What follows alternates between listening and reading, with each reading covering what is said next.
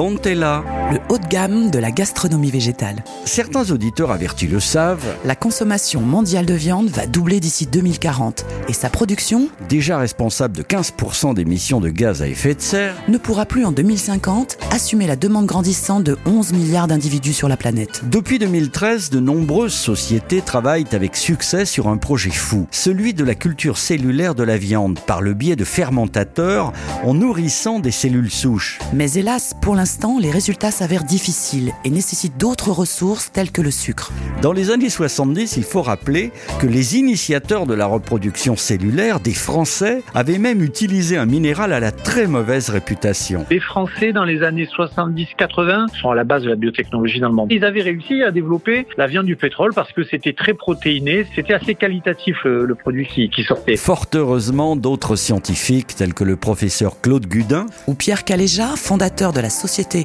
Odontella, ont ouvert une autre voie, cette voie, c'est celle de la culture en milieu naturel de microalgues. qui sont à l'origine de toutes les saveurs et de toutes les couleurs contenues dans la mer. J'ai considéré que la microalgue est vraiment la solution d'avenir pour apporter de nouvelles sources de protéines. Et les raisons sont multiples. D'une part, les profils en protéines qui sont exceptionnels, les émissions de CO2 qui est un impact négatif, et on va jusqu'à séquestrer le CO2, c'est-à-dire que c'est- c'est une réaction qui est irréversible. Et en attendant de retrouver la suite de notre saga sur les nourritures alternatives, Vous pouvez tout de suite la vivre en direct en allant sur le site odontella.com. Odontella.